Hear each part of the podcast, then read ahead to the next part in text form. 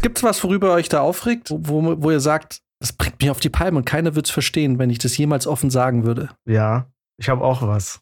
Fällt mir doch sofort ein, ehrlich gesagt. Was bei mir ein bisschen more common ist, äh, ist, ich leide auch so ein bisschen an Misophonie, falls euch das was sagt. Misogynie. Misogynie.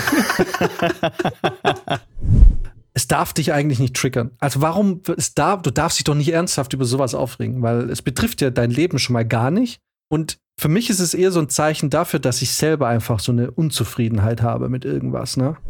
Ich glaube, so ein Stück weit, warum man sich da auch in manchen Punkten mehr und mehr dann aufregt, ist irgendwie einfach der, kann man es vielleicht Frust nennen, dass sich die Dinge auch einfach nicht ändern oder nicht besser werden.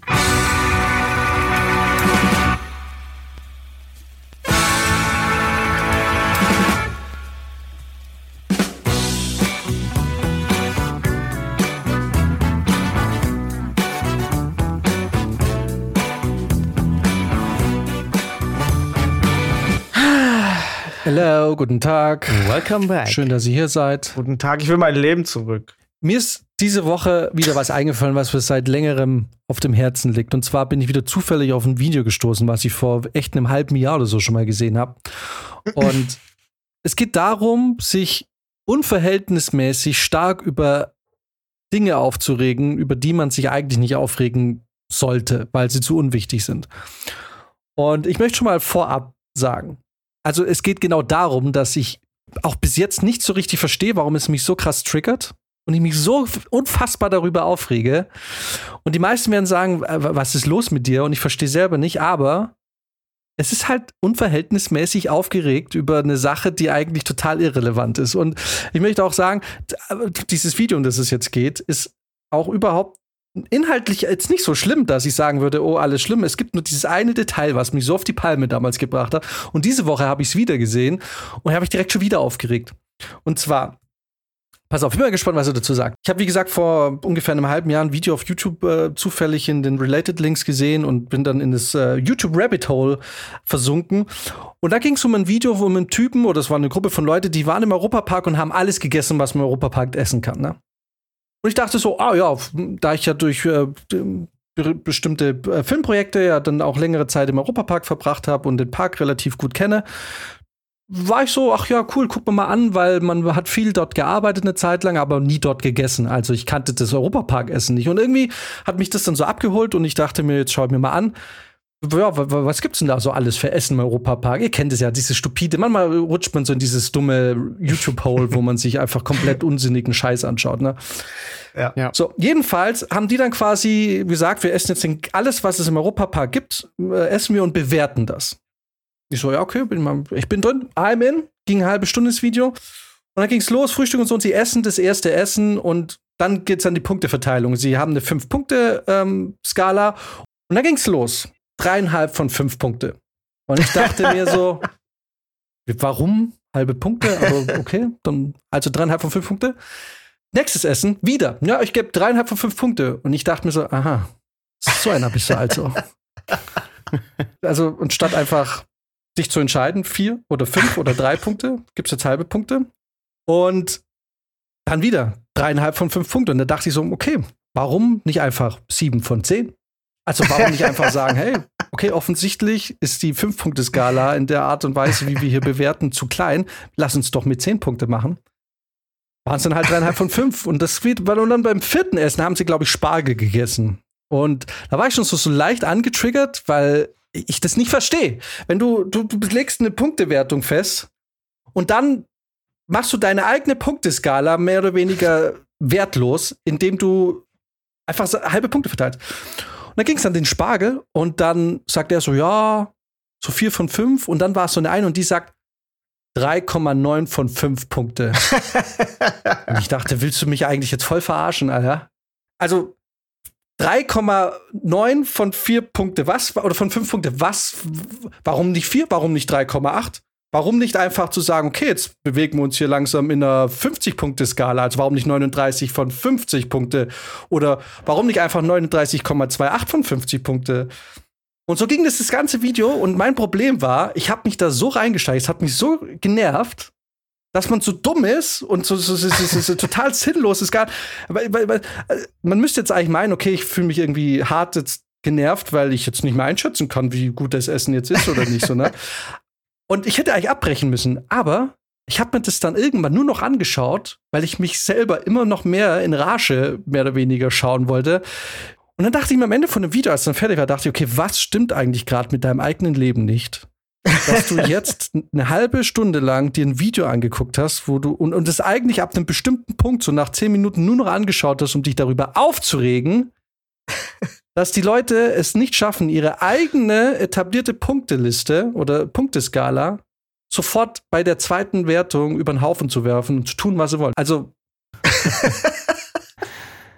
ja, es ist tatsächlich komplett sinnbefreit. Es ist. Also, wie viel Essen haben die denn ungefähr bewertet? ich weiß nicht, 8,4 oder so. so. Und es ist nichts gegen diesen Kanal einzu, ähm, einzuwenden. Es passt irgendwie alles. Ich will es auch diesen Kanal nicht angreifen. Mich hat einfach diese, und ich verstehe auch, dass es total unsinnig ist, sich über sowas aufzuregen, aber bin ich so ein krasser Ordnungsfreak, also viel mehr als ich dachte, dass es mir so wichtig ist, dass man sich eine Punktzahl festlegt und sich daran hält. Warum gibt man dreieinhalb von fünf Punkte, wenn man einfach auch sieben von zehn machen könnte? Also wenn man da präzisere Nuancen an Bewertung braucht. Warum macht man die Skala nicht einfach präziser? Warum gibt man nicht Prozent? Warum kann man nicht sagen, okay, das sind 79 Prozent gutes Essen? Ja, ich hätte es ja noch verstanden, wenn die das bei einem der letzten Essen gemacht hätten, ne? Wenn du da irgendwo dann sagst, boah, jetzt kann ich mich zwischen zwei Zahlen nicht entscheiden. Aber wirklich ab dem zweiten Essen das anzufangen, ist halt wirklich inkonsequent. Das hat mich so wütend gemacht und es hat mich heute wieder wütend gemacht, als ich das drüber nachgedacht habe.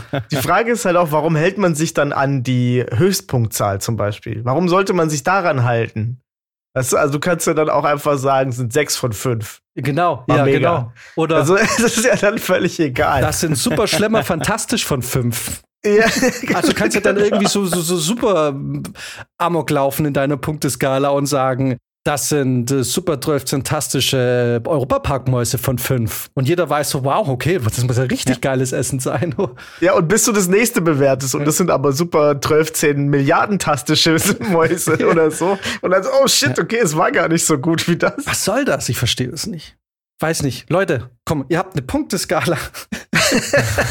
Haltet euch doch dran. Und weißt du, ich meine, also wenn man schon eh schon zehn Punkte zum Beispiel, also warum überhaupt nur fünf, wenn mir jetzt schon klar ist, dass ich mich schwer entscheiden kann zwischen drei und vier Punkte oder so, dann mach doch gleich zehn.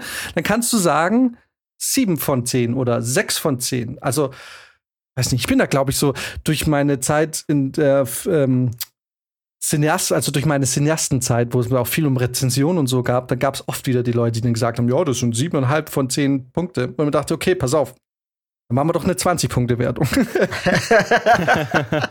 warum halbe Punkte vergeben? Und vor allem, warum 3,9? Warum 3,9? Also, da muss ich mich jetzt ja mal outen, als ich habe ja Rezensionen geschrieben. Ich bin mir ziemlich sicher, dass ich auch schon einen halben Punkt noch dazugegeben habe. Aber das erkläre ich dann auch da sage ich dann auch, warum ich das Gefühl habe, ich muss hier noch mal so ein so einmal kurz ein bisschen besser, als ich eigentlich denke. Weißt du, so so wie so ein so ein kleiner Tap to the Head, den gebe ich dir noch. Es sind nicht ganz sechs Punkte, es sind sechseinhalb. Ist aber mehr so ein Witz. Das Ding ist halt, wenn du eine 0 bis 5 Punkte Bewertung vergibst, dann willst du ja nicht besonders präzise sein. Dann ist das ja relativ oberflächlich, ne? 0 oder 1 ist, schmeckt mir gar nicht, 5 ist das geilste überhaupt. Was natürlich nichts erreicht, ne? Nichts, nichts genau, was natürlich nichts erreicht. Und alles, der Rest schwimmt so zwischen 2 und 4. Die höchste Punktzahl wurde, glaube ich, vergeben, war 4,9. ja, da, da, will man sich dann noch dieses, diesen 0,1 Punkt aufbewahren, in der Hoffnung, dass da irgendwo jetzt der geilste Stand aller Zeiten noch um die Ecke kommt. Aber es ist natürlich total unrealistisch. Und deswegen, also wenn man, wenn man das Ganze gescheit angehen möchte, und das wollten sie ja dann doch auf eine Art und Weise, indem sie auf einmal irgendwie 0,9 mehr Punkte für was verlangen, äh, vergeben als das andere, dann willst du ja anscheinend doch sehr präzise sein und sehr genau nehmen. Und dann musst du halt wirklich auch die Punkte hochschrauben. Also dann kannst du nicht irgendwie 0 bis 5 machen. Das ist dann echt Ja, Ähnlich. also es ist natürlich klar, dass dieses Video an sich insgesamt ja jetzt nicht ernst zu nehmen ist. Das sind ja keine Essenskritiker, die wahrscheinlich wurden die gesponsert irgendwie, weil sie eine große Reichweite haben und dann sagt der Europapark, hey, kommt doch her, ihr seid bekannt dafür, dass ihr Essen probiert und kommt doch mal durch den Europapark, wir zahlen euch zwei Tage Europapark, ihr macht das Ding. Es ist mir schon bewusst, dass die da jetzt nicht irgendwie hier Sterne verteilen wollen und dass man das jetzt nicht ernst nimmt. Aber da, ich meine, darum geht's mir, dass man sich unverhältnismäßig über so eine dumme Scheiße aufregt. Gibt es was, worüber ihr euch da aufregt, wo, wo ihr sagt, das bringt mich auf die Palme und keiner wird es verstehen, wenn ich das jemals offen sagen würde? Ja, ich habe auch was. Fällt mir doch sofort ein, ehrlich gesagt. Muss ich nicht, mal, muss ich nicht lange überlegen. das hat nicht so eine neurotische Note wie bei dir. Aber es ist was, was mich einfach wirklich in meinen Grundfesten erschüttert und anekelt. Und das macht mich dann sauer. Vor allem, wenn ich es dann auch noch sag und das wird dann okay, ich, ich hau's einfach raus. Ich hasse Röpsen als Wettbewerb. Diese Leute, die extra laut röpsen und drauf warten, dass ihnen zugejubelt wird. Ich hasse es wie die Pest. Ich kann es mir nicht geben. Ich, ich finde es einfach nur widerlich und ich gehe dann, wend mich auch immer schon so ab. Ich gehe immer schon so zwei, zwei Meter weg und ich versuche mit meiner gesamten Körpersprache den Leuten zu verstehen geben. Ich finde es gerade richtig scheiße. Und du bist gerade in meinem Ansehen einfach komplett nach unten geschossen. Aber mit wem, mit wem hängst du rum, der Mitte 30 einen Röps-Contest veranstaltet? Ich spiele in einer Metalband. da gehört es zum Bühnenprogramm. Ich verstehe, wenn jemand so eine Tech-Demo geben will, wie, er, wie man Luft schluckt und die wieder raus. Weißt du, dann denke ich mir so, ah, okay, kann, kann ich verstehen, aber, aber dieses, jetzt jubelt mir zu, weißt du, dann, dann gucken die Leute dich noch so an und, und noch so, nicken noch so oder lächeln noch und denkst so, so bleh so verschwindt. Es gibt aber auch immer, immer klar, also da muss man auch sagen, es ist eigentlich ein relativ, wie man sagen, zu 95 Prozent fast ausschließlich männliches Phänomen. Stopp! Nein. Nee? das war, ich elaboriere noch mal kurz da drauf, wenn du es jetzt schon ansprichst. Das Ding ist, ich habe mich bisher in der Gesellschaft von Frauen immer sehr wohl gefühlt, weil ich wusste, so ein paar Sachen passieren da nicht, die ich einfach sau scheiße finde. Unter anderem Röpsen als Contest oder sehr lautes Röpsen. Oder wenn es mal passiert, ist ja nicht schlimm. Also man kann ja auch aufstoßen und dann sagen so, ups, Entschuldigung, ist kein Ding, kein Ding. Aber selbstbewusstes ins Gesicht röpsen ist mittlerweile etabliert unter Frauen.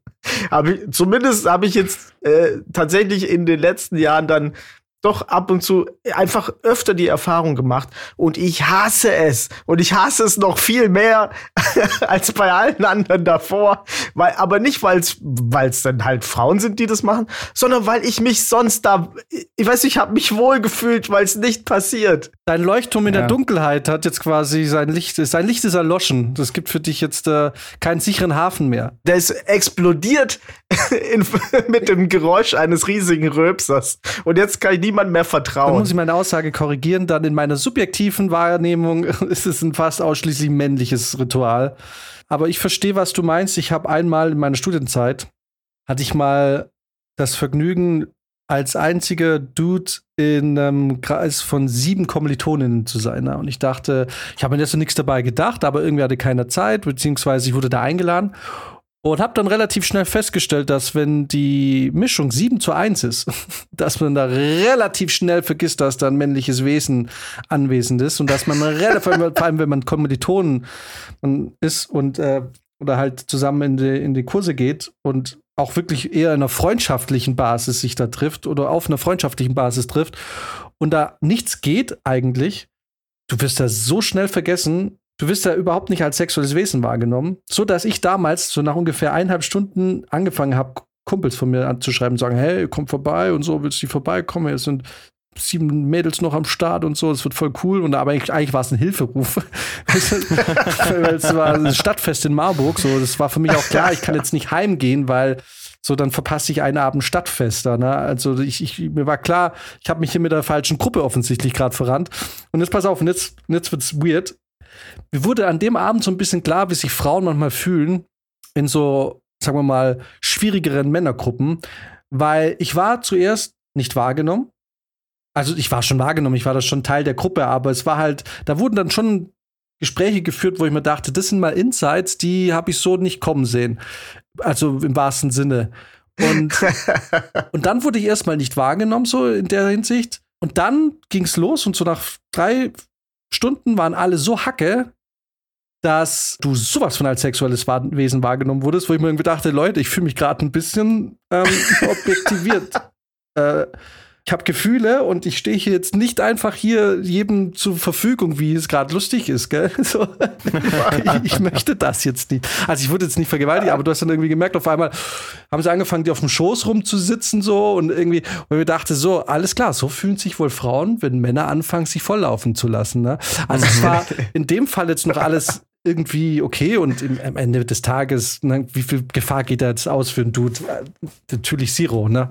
So. Bei sieben Frauen, da bist du auch, das schaffst du auch nicht. Na, also ja, ne, ja, um uns, wir waren ja jetzt nicht irgendwie privat und, äh, und im Endeffekt weißt du ja, wenn Frauen dann diesen Punkt erreicht haben, dann dauert es keine halbe Stunde mehr, bis du für alle ein Taxi rufen musst, weil keine mehr gehen kann. weil sie sich so, was dann auch passiert ist, die eine hat sie so weggelötet, dass dann irgendwie klar war, dass das von der keine Gefahr mehr ausgeht. Und die einzige Gefahr war da vielleicht eher eine Gefahr, die man mit einem stabilen, mit einer stabilen Seitenlage irgendwie hätte bekämpfen können. Anyway, auf jeden Fall, nur um das nochmal kurz äh, auf das anzuschließen, was Prizi sagt, ja, das stimmt. Vor allem, wenn du in der Unterzahl bist, entstehen da manchmal Verhaltensweisen, die man so nicht erwartet hätte. Max, gibt's bei dir was, worüber du dich unverhältnismäßig stark aufregen kannst? Ich schaff's immer wieder mal meinen Schlüssel zum Beispiel regelmäßig im Rucksack irgendwie so in der Tasche zu verstauen, dass ich ihn nicht leicht wieder rausbekomme. Also ich ziehe dann am Schlüsselband und merke dann so, das Ding bleibt hängen und da steigt abnormal die Wut in mir auf. Also da habe ich beinahe schon Taschen zerrissen, weil das, also wirklich, das ist, da, da, da kippt ein Schalter um. Ich hatte das letztens auch mit einer Tasche. Ich wollte die, die lag neben dem Bett, ich wollte sie aufheben und irgendwo ist sie mit einer Schlaufe hängen geblieben. Und dann, dann ziehst du so ein, zweimal dran und du siehst nicht woran. Und dann, dann hat es mich so gepackt. Ich habe das Ding so durchs Zimmer geschleudert. Dabei ist mein kompletter Nachttisch durch die Gegend geflogen. Ich weiß nicht, was da los ist, aber das ist wirklich was, da, da ist es sofort vorbei. Und das passiert leider regelmäßig. Mein Gott, das ist, ja, das ist ja ein ganz neues Spektrum an Emotionen, die du hier gerade offenbarst. Ich wusste immer, irgendwo tief in dir drin ist der Hass vergraben. Irgendwie, ja, tief in dir drin ist dann doch irgendwo auch der Grund, wie du, wie du Teil dieses Ensembles bist, weil ähm, ja, ich weiß auch nicht. Also ich bin wirklich in vielen Sachen sehr gelassen, aber es gibt manchmal so genau solche Kleinigkeiten, wo ich da, wo es dann wirklich sofort vorbei ist. Aber ganz ehrlich, das Ding ist ja, das klingt jetzt natürlich so unverhältnismäßig, aber ich muss wirklich sagen, es ist, äh, das macht dich für mich sehr interessant. weil, ich, weil ich weiß nicht, ich habe irgendwie, ich mag das voll an Leute, ich, ich mag auch ein Stück weit Choleriker. So, also weil A, ich mich von Choleriker jetzt nicht irgendwie ähm, auch am Film oder so, beim, an einem Set, wenn jetzt da irgendwie der Kameramann oder wer auch immer plötzlich einen cholerischen bekommt und da irgendjemand vom Team anscheißt, ne, trifft mich so gut wie nie oder eigentlich nie. Und ich denke mir aber immer so, ach, schade eigentlich, ne? Weil ich, ich streite mich ja schon auch gern, wenn es denn, also wenn in so einer Situation. Und aber ich habe irgendwie dann immer auch was bisschen für die Leute übrig, weil ich mir irgendwie denke so, ja, da, da, da, da lebt was in diesem Menschen, ja. da, da ist Wut. weil ich, für mich, guck mal, ganz ehrlich, für mich ist es doch ein bisschen so, in der Zeit, in der wir heute leben, ne? Jemand, der dann nicht irgendwie tief in sich verstaute, Wunder wegignorierte und verdrängte Wut verspürt. Der ist doch nicht normal. Also du kannst mir doch in der heutigen Zeit nicht sagen, dass du auf einer Blümchenwiese lebst und alles immer wunderbar ist, ne? Und diejenigen, und ich, ich finde es gesund, wenn es ab und zu, wenn sich das ab und zu mal entladen kann. Jetzt nicht in Form von ich scheiß Leute an, ich schrei Leute an, aber in Form von hier fliegt jetzt mal ein verfickter Rucksack durch diese Wohnung, weil der einfach das achte Mal das diese Woche schon irgendwo hängen bleibt. Das ist mein FIFA-Controller. Was bei mir ein bisschen more common ist, äh, ist, ich leide auch so ein bisschen an Misophonie, falls euch das was sagt. Misogynie. Misogynie.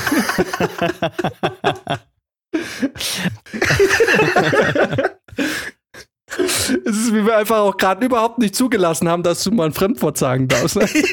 ja, ne? Das ist ganz ungewohnt. ähm, Ja, für die, die es nicht wissen. Ähm, Geräusche sind zu laut, ne? ja, du magst manche laut, also Geräusche man kann, nicht. Genau, man kann bestimmte Geräusche einfach nicht abhaben. So, und ich merke das immer wieder. Frauen und über was reden. Nein, ex explizit Essensgeräusche tatsächlich. Boah, ja. Ähm, Boah. Und, ich verstehe es da, voll. und, das, Ja. und das ist das Problem, dass mein Mitbewohner der Mensch ist, der am lautesten kauen kann. also wirklich ohne Witz. Der schafft es, nasses Brot zu essen, sage ich mal, oder ungetoastetes Toastbrot und es klingt so, als würde der irgendwie auf eine, eine Nuss beißen oder, oder einen Apfel oder so. Es ist wirklich unfassbar. Ich kann in meinem Zimmer sitzen mit der geschlossenen Tür und höre drüben, was er isst. Da, da kriege ich Mordlust. Das ist wirklich unfassbar. Also ich, ich kann mittlerweile kaum noch mit ihm am Tisch sitzen, während er was isst und ich was esse, weil ich höre mich selber nicht mehr essen. Stell mir vor, wie er sich eine Packung Nicknacks oder so aufmacht. Endgegner, Endgegner. Und, und der hat so eine, der hat so Phasen gehabt, wo er super gern Chips gegessen hat. Und da bin ich durchgedreht.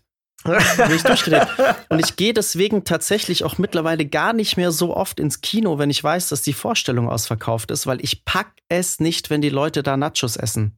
Ich verstehe das komplett. Verstehe das so ich sitze da, komplett. ich will den Film schauen und dann höre ich die ganze Zeit das Gecrunche links, rechts, vorne, hinten. Das ist übel. Da bin ich in dem Fall aber geruchsempfindlicher. Ey, ich, ich könnte einen Wutanfall kriegen, wenn Leute. Oh, äh, Ich, mein- jetzt leite ich wieder die ganze Wut auf mich, hier, was die Hörer angeht, und ich höre schon wieder die Tastaturen, die brennen. Aber für mich hat eine Banane und ein Apfel oder sonst was in dem Kino nichts verloren. Ähm, und wenn dann Leute bei mir plötzlich neben mir anfangen, irgendwie sich die Bananen auszupacken und so, und ich denke mir so, Alter, das hast du, wird jetzt gerade dir die B-Bombe gezündet und irgendwie der Film hat noch nicht mal angefangen. Und dann schlitten sie sich mit Bier runter. Und dann kommt Prezis Ärgernis dazu, dass dann so dieser von ganz unten, diese abartige, tiefe, ekelhafte Bierröpse mit Bananengeschmack zu mir rüberschwappt. Und ich mir irgendwie denke, dafür habe ich jetzt 13,90 Euro bezahlt. Oder, oder der Klassiker, du fährst mit der Bahn, hast jetzt eine Zwei-Stunden-Fahrt vor dir. Und da klatscht sich jetzt einer irgendwie nochmal. So, ich bin super anfällig. Also ich wirklich, ich, ich, ich reagiere so sensibel, vor allem vormittags, auf den Geruch von Red Bull. oh, das finde ich aber auch schlimm, wenn du das morgens schon riechst. Das oh, es finde ich dreht auch ungeil. mir den Magen um, wenn ich morgens um neun oder so im Zug sitze und jemand macht vor mir eine Red Bull-Dose auf und dieser Gummibärgeschmack geht zu mir rüber, mir wird sofort flau im Magen. Es ist so. Hm. Das stimmt. Da denke ich mir Ja. dann auch direkt so, was, was soll das? Was, wa- was ist mit dir verkehrt, dass du dir jetzt morgens schon Red Bull reinziehen musst? So krieg dein Leben auf die Reihe, verdammt. Das ist schon sowas. Das sind so.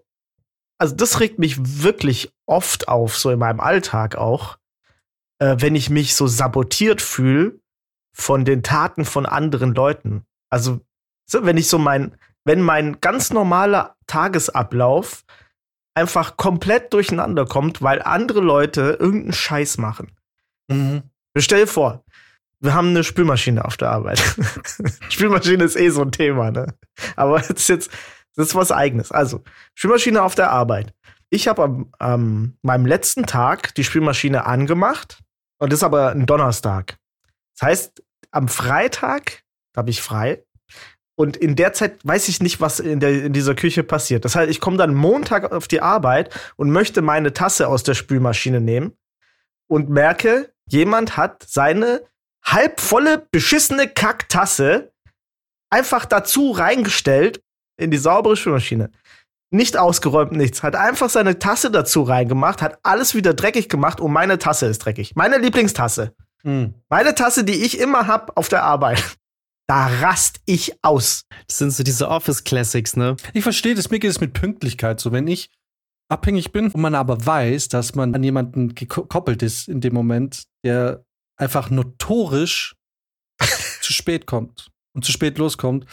Und jetzt wird es auch wieder absurd. Ich weiß es ja und sage prinzipiell immer, wenn ich derjenige bin, der die quasi die Zeiten angibt, im Sinne von da und da müssen wir da sein und so, weil das vielleicht von meiner Seite kommt, ne? Also ein Prizi lädt mich jetzt ein und hier, wir machen das und ich weiß, ah, okay, da ist Treffpunkt 11.30 Uhr oder was weiß ich. Dann sage ich ja schon immer eine Stunde früher.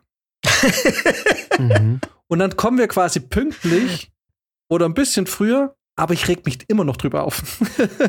also, anstatt mich drüber zu freuen, haha, du bist voll schlau. Ich habe einfach eine Stunde früher gesagt und jetzt sind wir pünktlich. denke ich mir so, warum muss ich das eigentlich? Warum muss es so sein?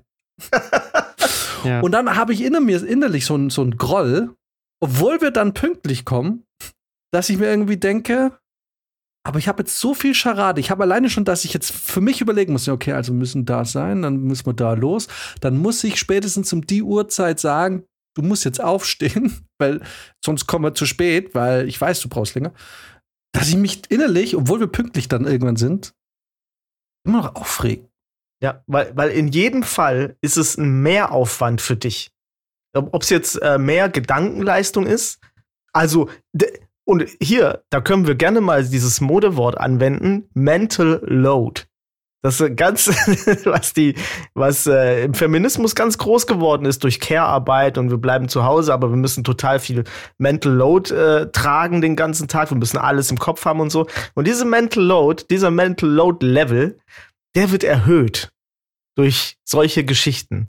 Und das ist einfach nur nervig. es ist einfach das ist schlimm. so nervig, ja. Stimmt. Ja, und ich glaube, du spiegelst das halt natürlich immer mit dem, was wäre, wenn du nicht eine Stunde vorher angesagt hättest, wie viel ihr dann tatsächlich zu spät gekommen wärt. Also da kommen wir dann mit ziemlicher präzise, präzise Sicherheit immer eine Dreiviertelstunde zu spät. Komischerweise schaffe ich es meistens sogar auf die Minute. Vielleicht liegt es auch an dem Beruf, den ich lange gemacht habe, dass ich äh, gelernt habe, gut Zeiten einzuschätzen und vor allem einzuschätzen, wie lange man für Dinge ungefähr braucht. Weil ich würde mal sagen, dass ich relativ oft teilweise wirklich auf die Minute an, äh, antanze. Da kann man jetzt natürlich sagen, ja, das ist ein bisschen unsexy jetzt. Das ist, äh, ist ja mal das deutsche Klischee wieder komplett bedient. Aber in der Hinsicht, ich mag einfach, ich schätze das auch an, ich schätze Pünktlichkeit bei anderen. Ich wirklich, das ist für mich, wenn jemand pünktlich ist oder nur marginal zu spät. Ne? Also so diese, sagen wir mal, diese drei Minuten Zeitfenster und nicht mal fünf Minuten. Ne? Bei fünf Minuten denke ich mir schon so, ah, Okay. Aber so, wenn jemand wirklich on point ist oder sogar ein bisschen zu früh ist, oder wenn da schon jemand vor mir da ist, ne, dann krieg ich schon ein bisschen Pippi in die Augen. Dann mag ich die Person schon ein bisschen mehr. Weil ich mir irgendwie denke, so ja, weil es ist halt wirklich, für mich ist es, das klingt so spießig, aber in dem Moment, in dem du mich warten lässt, bestimmst du einfach jetzt, dass ich jetzt warten muss. Mhm. Und ich habe den Respekt dir gegenüber, dass ich dich nicht warten lasse. Und ich unterscheide natürlich schon, wenn ich weiß, jemand ist grundsätzlich pünktlich und jetzt halt, ich weiß, Münchner U-Bahn, gerade wenn du am Wochenende über den Hauptbahnhof fahren musst, ist eine Katastrophe. Weil ja. so, und ich verstehe das dann und ich habe auch dann oft keinen Stress. Manchmal freue ich mich auch, dass ich noch ein bisschen länger Musik hören kann, weil manchmal läuft es musikalisch so. Du hast irgendwie gerade eine gute Playlist oder so und denkst so, ach, jetzt noch zwei, drei Lieder, dann bin ich eigentlich manchmal auch ein bisschen cool damit.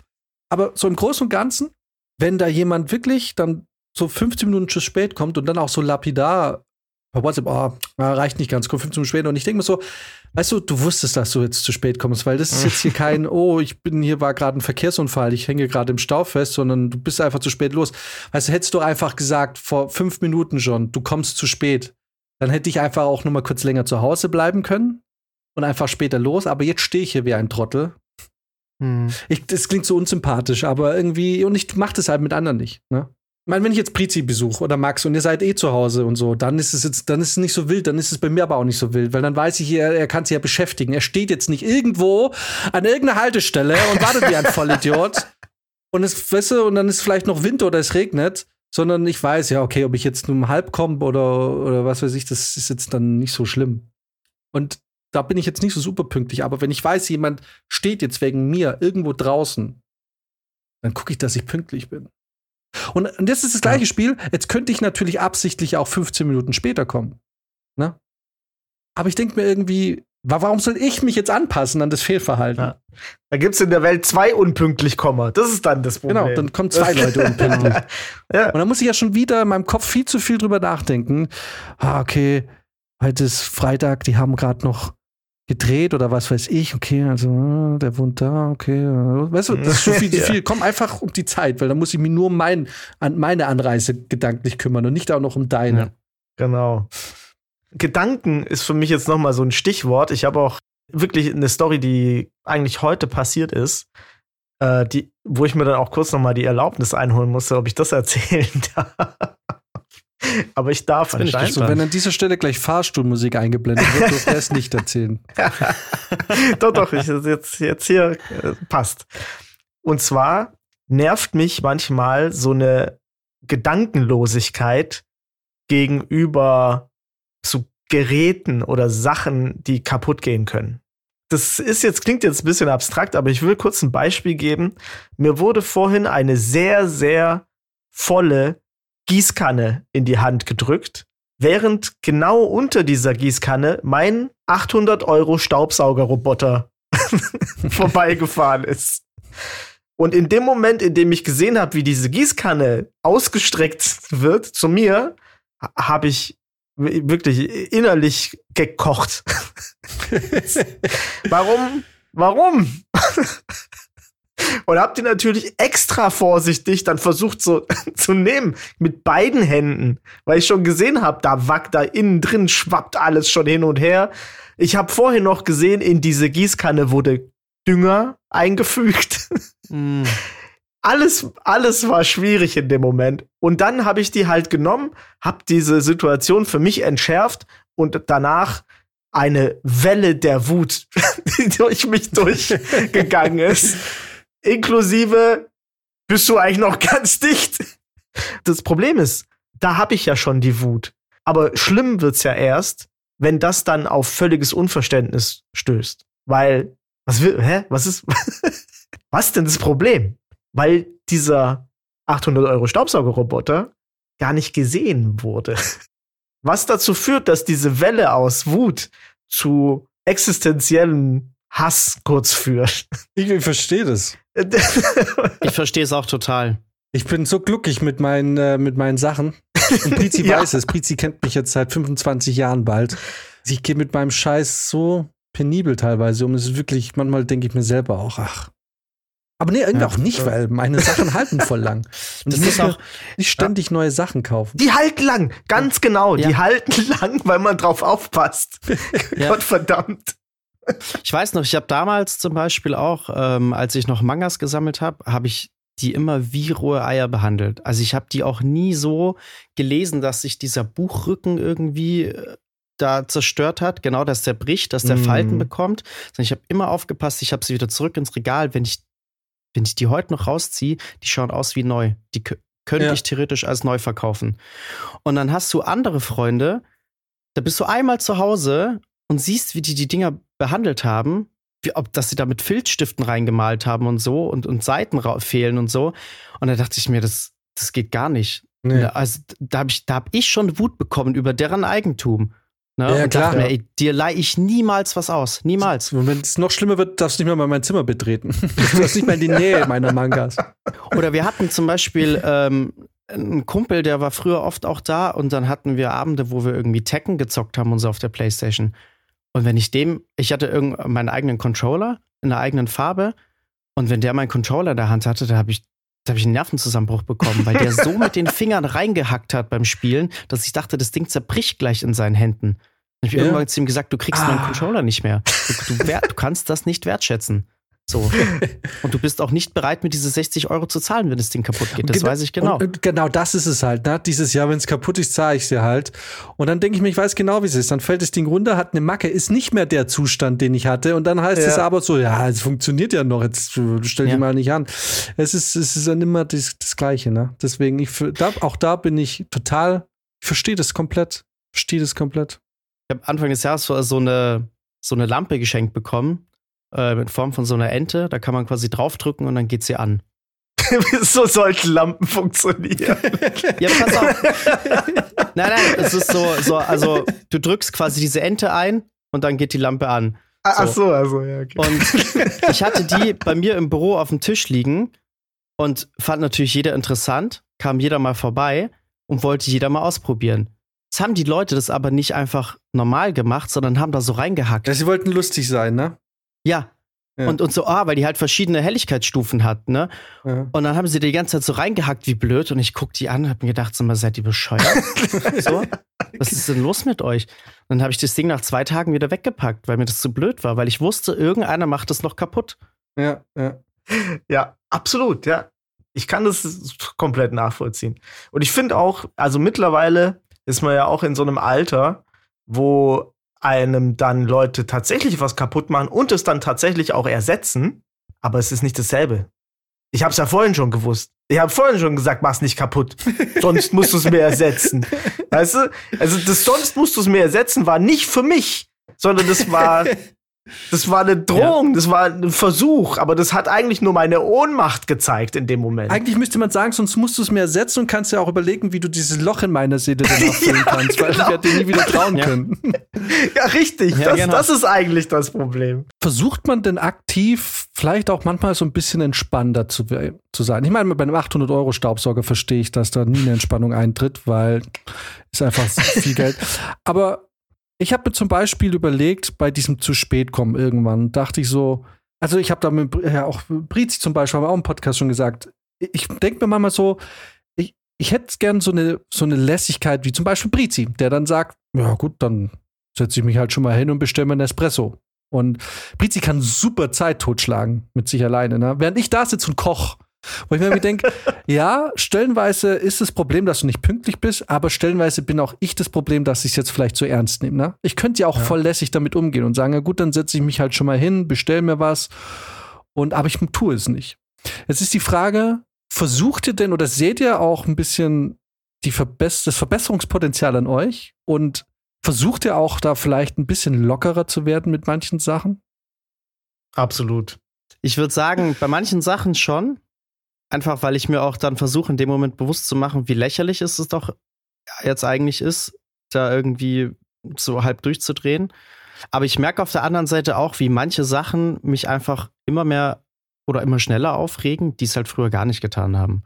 Wo ich super gelassen war und wo die Toleranz einfach immer mehr sinkt. Genau, und ist es dann vielleicht so ein Ding, dass wir einfach auch gestresster werden als früher? Also, weil ich, so geht's mir halt mit dieser Bewertung. Mein Gedanke danach und auch so die ganze Zeit jetzt ist halt immer so, es darf dich eigentlich nicht triggern. Also warum es darf, du darfst dich doch nicht ernsthaft über sowas aufregen, weil es betrifft ja dein Leben schon mal gar nicht. Und für mich ist es eher so ein Zeichen dafür, dass ich selber einfach so eine Unzufriedenheit habe mit irgendwas, ne? Oder mhm. also diese Ordnung. Ist es vielleicht so, um es jetzt mal schubladenpsychologisch mal aufzudröseln, ist es vielleicht so eine Art von so dieses jetzt speziellen Fall von diesen Bewertungen, hat es was auch mit Kontrolle zu tun? Ist es irgendwie was, wo man irgendwie denkt, okay, hier gibt es keine, keine Norm, die hier stattfindet? Irgendwie ist es so ein Wunsch nach mehr Ordnung oder so? Ich weiß es nicht, weißt du so, aber sind es solche unbewussten Sachen, weil ich glaube nicht, dass ich mich hier, ich glaube noch nicht mal, dass ich jünger dafür sein müsste. Ich glaube einfach, ich, weißt du so, wärst du in einem anderen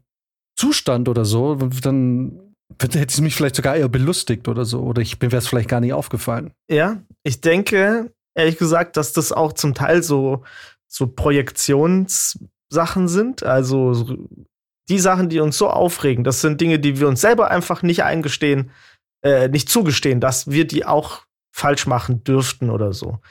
Und ich glaube, das sind dann wirklich so, das sind so Glaubenssätze, die man sich halt so angeeignet hat, ähm, die mit jedem Jahr, dass man älter wird, immer weiter geschärft werden. Ne? manchmal, wenn ich schon sehe, dass zum Beispiel meine Freundin einen Teller auf eine Tasse stellt oder so. Ne? Es steht eine Tasse noch irgendwo und da ist kein Platz mehr auf dem Tisch. Und dann wird einfach noch ein Teller auf die Tasse gestellt, oh, weil wow, man echt? schnell irgendwie weg muss. Ja, ja, sehr instabil. Äh, richtig, sehr instabil. So, und das ist der Moment, in dem, und dann gucke ich da so hin. dann, dann starre ich da so quasi drauf und schaue mir und analysiere das gesamte Drumrum um so eine Gefahrenanalyse zu machen, ne? Um halt zu gucken, muss ich mich jetzt bewegen? Muss ich jetzt diesen Teller wegmachen, damit da nichts passiert? Oder ist eigentlich relativ safe und ich kann mich nur ein bisschen aufregen und, und sitzen bleiben? So, und das Ding ist, meine Mutter war mal hier zu Besuch, erst, also an meinem Geburtstag. Und ich habe eine Tasse auf äh, meine Bar gestellt. Ich habe hier so eine Bar gebaut ähm, aus einem alten Gitarrenkoffer. Und ich habe die auf, auf die Bar gestellt und anscheinend war das für meine Mutter nicht weit genug vom Rand weg. und ich sehe meine Mutter mit diesem Adleraugenblick, den ich sonst hab bei meiner Freundin. Und in dem Moment ist, ist mir wirklich, habe ich gedacht, oh Scheiße. Da kommt es her. Scheiße, ja. Und genau das Gleiche. Und genau dieser Blick. Und dann auch noch genauso, denkst du wirklich, das ist da ein guter Platz? Und ich denke mir so, oh. sag es nicht, wage es nicht, es auszusprechen. Wirklich so meine eigenen Waffen. Und das hat mich schon ein bisschen, ähm, das hat mich tatsächlich einfach nachdenklich gemacht.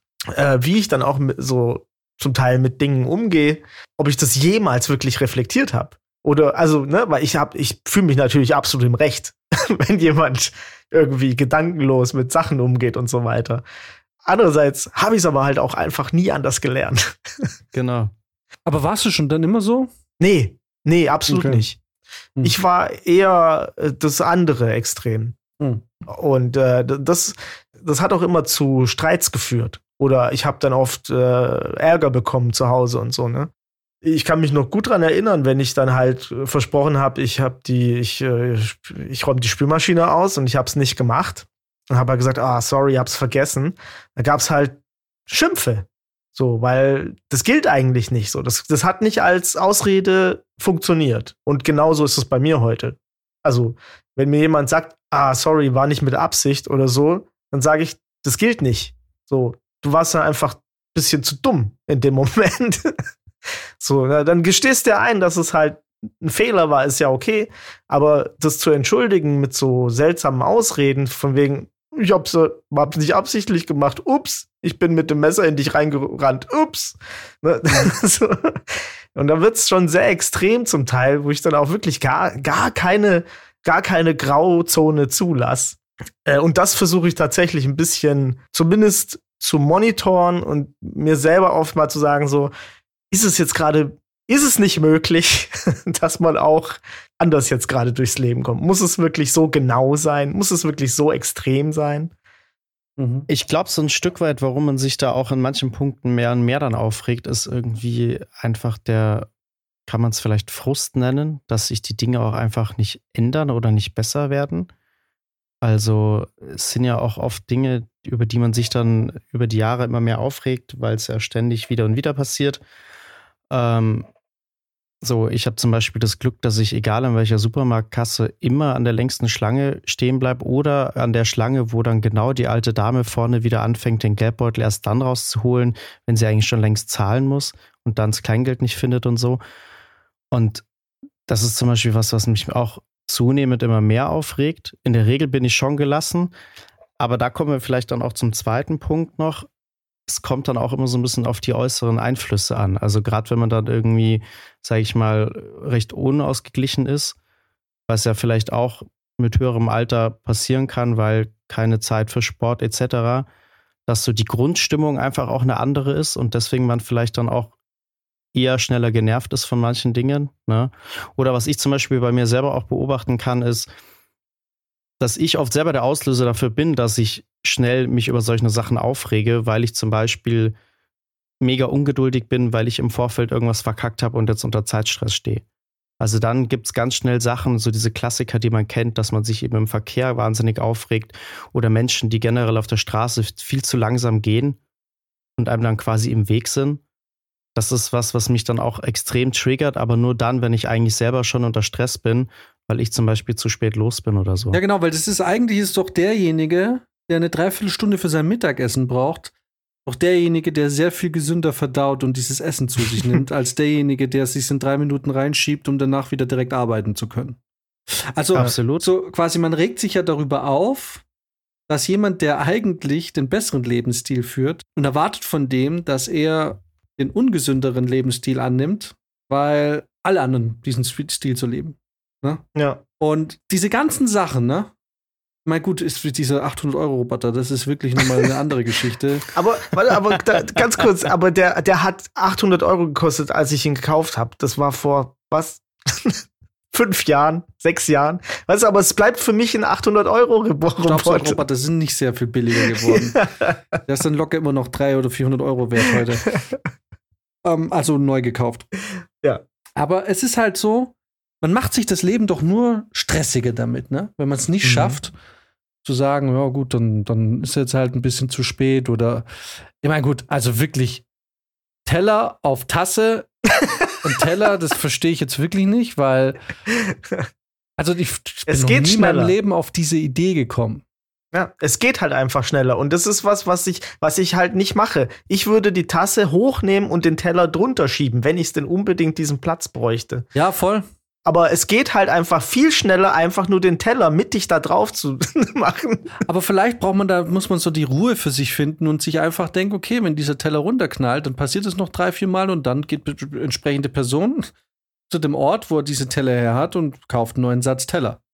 Genau. Ja. Und dann müsste man eigentlich cool damit sein, aber man ist es halt nicht. Nope. So, also Ja. im Endeffekt hat man es bei dieser ganzen Misere damit zu tun, dass jeder so seinen eigenen Maßstab hat, weil, ich meine, guck mal, bei Brizi ist es ja eigentlich perfekt. So, seine Mutter ist anscheinend super pedantisch. Dann kommt Brizi, der ist so medium pedantisch. So, dann kommt die andere Person, die ist noch weniger pedantisch. Aber vielleicht denkt die sich, also ein Teller, eine Tasse, ein Teller und Besteck, du bist ja wahnsinnig, du Psychopath. Was ist los mit dir, ne? So, also, Äh. die, auch die Person hat ja ihre Grenzen, ne? So, jetzt ist halt die Frage. Im Endeffekt geht es ja darum, so eine gemeinsame Grenze zu festzulegen, wo der eine sagt, okay, ich bin bereit, ein bisschen mehr Chaos in mein Leben zu lassen, während der andere sagt, ich bin ein bisschen bereit, mehr Ordnung in mein Leben zu lassen. Ja, voll. Ich habe das Gefühl, ich, ich habe das nicht mehr drauf, wirklich gemeinsame Grenzen zu ziehen. Also ich habe das sicherlich gemacht, früher so, auch in vielleicht mit anderen Beziehungen versucht, gemeinsame Grenzen zu ziehen. Aber mittlerweile kann ich das nicht mehr. Also das Einzige, was ich anbieten kann, sind so Todeszonen. so irgendwo mi- mittendrin, wo ich dann halt einfach nicht hinguck oder so, ne? Wo ich einfach, aber so, dass man so gemeinsam irgendwie jetzt neue Grenzen schafft, das geht, das kriegen, Schwierig, ne? ist, ist vorbei. Es Ist, ist so ein- einfach vorbei. Man, man ist da auch nicht mehr so, haben wir letztens auch besprochen, man ist da nicht mehr so offen. Ja. Man weiß einfach so voll, was man gut findet und nicht, ne? In allen Lebenslagen ist man so und äh, so in der Jugendzeit und als junger Erwachsener, da ist man noch formbarer. Da geht man noch eher rein in so eine Sache, okay, die passt eigentlich gar nicht oder wir passen auch freundschaftlich nicht so richtig zusammen, aber irgendwie, aber heute ist man dann schon relativ strikt. Voll. Ist so- auch so unangenehm im Detail schon strikt, ne? Man legt da nicht so viel Wert drauf, ne, was passt. Das stimmt schon. Also man hat ja auch teilweise Freunde, die man jetzt, wenn man drauf zurückblickt, äh, wo, oder wo man sich fragt, wieso waren wir überhaupt befreundet? Wieso, wieso hat das überhaupt dann eine Zeit lang funktioniert? Und mittlerweile achtet man da halt viel mehr drauf. Aber es macht es halt so unmöglich, ein Zusammenleben zu garantieren, weil wenn jeder so, so seine Grundsätze hat, ne? Also es kann ja nie 100% ko- äh, Prozent kompatibel sein. Und wenn es 100% kompatibel wäre, dann wäre es super gruselig. Weil Ja. ich bin mir ziemlich sicher, ich wäre mit einem 1 zu 1 Klon von mir, Super glücklich. gut, in der Hinsicht wird super aber andererseits schwierig. Ja, aber in der Hinsicht wäre man, glaube ich, wäre super geil. Wie ist es denn andersrum? Fällt es euch schwer, euch darauf einzulassen, wenn die Rollen vertauscht sind? Wenn jemand zu euch kommt und sagt, du wäschst mir zu selten die Hände, du musst dir häufiger die Hände waschen mit Seife? Nö, nö. Oder jemand, der dann kommt und sagt, kannst du das Glas so nah am Rand abstellen? Hm. Also, wie Ja. reagiert man da? Reagiert man da wieder mit seinen eigenen Maßstäben und sagt, jetzt stell die nicht so an, jetzt, man kann es auch übertreiben? Oder weil man es ja von sich kennt, ist dem gegenüber offener und sagt, ja, verstehe ich, ich werde es anders machen? ja, ich glaube, man versteht es eher bei Dingen, die sehr nahe zu Dingen sind, die einen selber sehr schnell nerven. Und Dinge, die einem aber, also da versteht man es, weil man sich solidarisiert oder so und wenn man sich irgendwie denkt, ach cool, da haben wir was gemeinsam, dieser gemeinsame Hass. Ja. Und aber bei anderen, aber wenn es halt wirklich so komplett, also zum Beispiel niemand versteht es, dass ich ausflippe, wenn in einem geschlossenen Raum im Winter eine Mandarine geschält wird. Und meine Freunde muss ich ja mal sagen, ey, Shoutout an meine Freunde. Wir hatten letztes Jahr eine, eine, äh, so eine Art Seminar, eine Schulung. Und da hat auch jemand mitten in der Schulung und gerade das ist so mein, das ist mein Kriegstraumata. In der Schulklasse oder im, Ho- im Hörsaal, wo du einfach nicht entkommen kannst oder im Zug, ne? Der hat so, der hat auch so ein Ding geschält und meine Freundin weiß, dass ich es eklig finde, aber wusste auch, dass ich jetzt nichts sagen werde. Und sie aber dann den Charme hatte, und sie weiß ja auch, sie hat diesen Charme und kann das so sagen und dann gebeten hat, ob er das bitte die Schalen jetzt dann wenigstens entsorgt, dass es, dass dieser Geruch geht. Und ich dachte mir so, geil, Alter. Boah, das ist nice. Das war Krass. wirklich nice. Es war ein richtig cooler Wingman-Move. Aber es ist halt ist vielleicht schon so, da, dass man pr- prinzipiell eher zugänglich ist, bei denen es einem selbst so geht. Und bei Dingen, die Mhm. man so wirklich gar nicht versteht, dann auch weniger kompromissbereit oder verständnisvoll. Ja, weil die scheinen einem halt dann schnell übertrieben oder überspitzt. Ja, da ist so Ja. dieses Stell dich nicht so an oder so, weil andere finden zum Genau. Beispiel den Geruch von Mandarinen sehr erfrischend.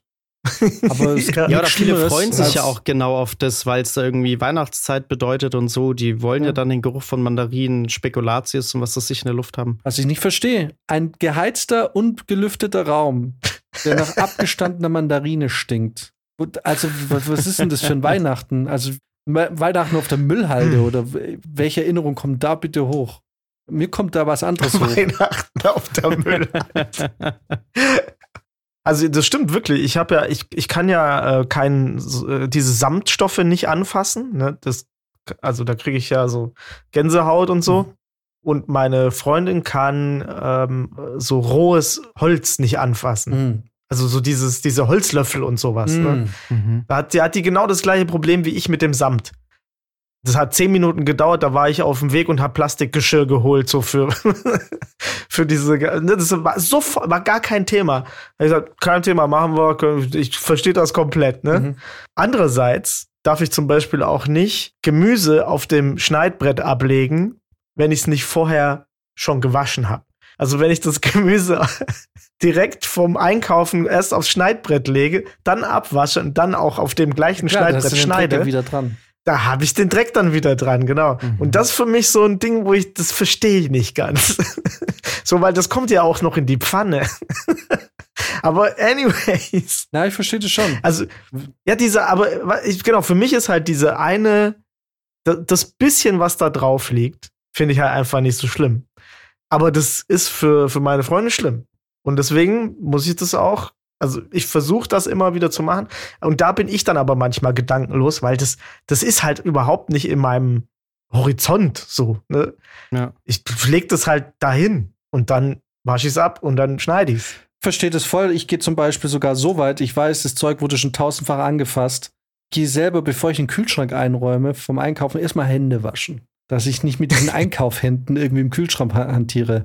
Und, und ähm, ich habe auch so ein mega, also schon im Studium, da war berüchtigt. Alle aus meinem Freundeskreis schon wussten es. Meine Freundin leidet da schwer drunter. Bei mir gibt es eine strikte, keine Straßenklamotten auf dem Bett oder irgendwas, womit ich mich zudecke, Ordnung. So, ah. ich, hier, du kommst hier nicht mit deiner U-Bahn-Hose, hockst du dich jetzt bei mir irgendwie aufs Bett oder sonst wo. Das ist, äh, und bei mir ist es auch, das klingt jetzt ein bisschen komisch, aber ich betrete meine Wohnung und straight in die Wohnungsklamotten. Da geht straight die Hose fällt ab. Das klingt jetzt ein bisschen Bei mir auch. pervers, aber das ist so. diese Hose, die, die, das ist wie so, als würde ich hier so ein unsichtbares Schild durchgehen. So, ich bin im Flur und dann platzt die einfach von mir weg. Mhm. Und straight bin ich in meinen Zuhause-Jogginghosen oder so. Die auch diese Wohnung nie verlassen. Ich habe eine Freundin, die meinte mal irgendwann zu mir, die, die kam immer nach der Uni bei mir vorbei, so in, äh, damals noch in der WG. Und die war halt voll oft in unserer WG und dann hat man sich dann irgendwann hat man nicht mehr die Seminare irgendwie auch zusammen gehabt und dann äh, hat man sich eigentlich nur noch in der WG getroffen. Und die meinte irgendwann mal zu mir, sie findet es gerade so komisch, das äh, waren wir zusammen dann irgendwann wieder unterwegs. Sie fand es so komisch, mich in der Hose zu sehen. Weil ich einfach dann irgendwie halt mal drei, vier Monate nur im Boxershort sichtbar für sie war. Ja, ja. Weil das so Ab, ist, sobald ich zu Hause bin. Habe ich mir abgewöhnt, weil mir meine Freundin irgendwann erzählt hat, dass man erstaunlich oft die Eier von dem Typen raushängen sieht, wenn man nur in Boxershorts da sitzt. Und sie und ich dann irgendwann festgestellt habe, dass man extrem häufig, ohne dass man es weiß, und sagen wir mal so, es ist eins dieser Körperteile, bei denen man nicht will, dass es gesehen wird, wenn man nicht weiß, dass es gerade gesehen wird. Ja, das stimmt. Ja, ja, ja, ja, ja, Und dann habe ich mir, und dann war bei mir Boxershort-Time vorbei, wenn ich, also jetzt gerade habe ich auch nur Boxershorts an, aber jetzt. ich auch. aber jetzt ist ja auch gerade niemand da. Aber wenn, äh, wenn hier jemand zu Besuch ist, selbst eine Person, die diesen Anblick regelmäßig ertragen muss, äh, ziehe ich, äh, zieh ich meine kurzen Hosen für zu Hause. Ich habe auch ein Upgrade gemacht. Ich habe mir diese engen halt geholt. Diese engeren Shorts. Einfach. Da habe ich ein bisschen Schiss, dass die ja. ungesund sind. Glaube ich nicht. da gibt es auch welche mit Belüftung da hast du vorne so wieder so eine Klimaanlage, so ein Schlauch so, Ja, ne, okay. Ich habe mir auch vorhin übrigens vorgestellt, ich weiß auch nicht, manchmal, manchmal ist das Gehirn komisch, ne? aber wenn Max sagt, er behandelt seine Mangas wie rohe Eier, stelle ich mir vor, wie er so, so ein Manga in so einen Mehltopf reinpfeift. Paniert oder was? manchmal ist es wirklich komisch. Naja. Leute? Naja. Also, ich glaube, wir haben alle festgestellt, dass definitiv jeder Dinge hat, die einen übermäßig stören, mehr als andere Leute. Und ähm, ich, das ist, glaube ich, auch völlig in Ordnung ich glaube, was wir jetzt auch gerade so im, im letzten Teil festgestellt haben, ist, man muss, glaube ich, auch einfach manchmal da so ein bisschen Toleranz für die Störungen der anderen auch zeigen können. Also, dass man das nachvollziehen kann, ist, glaube ich, hilft einem auch selber so ein bisschen, sich da äh, selbst nicht ganz so ernst zu nehmen und das vielleicht ein bisschen besser zu verstehen, habe ich das Gefühl. Ja. Ich hatte noch einen Talking Point. Ich wurde jetzt schon öfter angesprochen, äh, warum ich Hans Zimmer hasse. Die Leute haben einen Podcast gehört, ja? Ja. Da bin ich jetzt gespannt. Disclaimer. Es folgt eine unverhältnismäßig große Diskussion darüber, warum ich Hans Zimmer nicht leiden kann.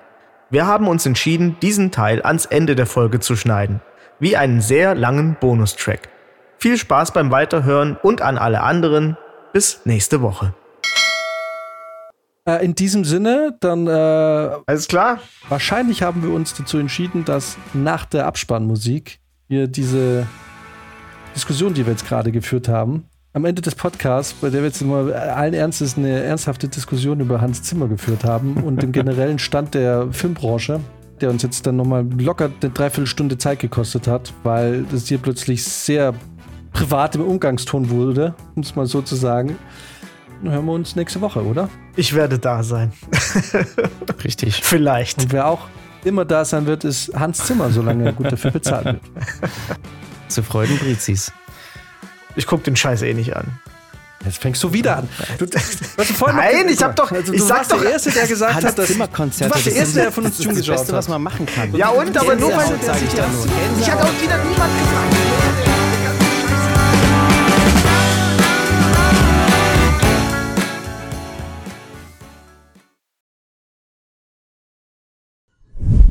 Das ist jetzt mal ganz kurz nochmal mein Hans Zimmer-Rant. Also, Hans Zimmers Musik ist entweder kitschig oder dieses ständige Dröhnen, dieses amelodische, ohne Thema, in D-Moll oder so dröhnt das dann da durch und dann ist das Einzige, was Hans Zimmer immer einfällt, irgendwie war irgend so ein Exotismus mit reinzuklatschen. So, wenn du jetzt, wenn du Dune anguckst, ne, Hans Zimmer sieht Dune, denkt so, oh, Wüste, was machen wir da? Oh, arabische Tonleiter möglicherweise, da kriege ich schon zu viel.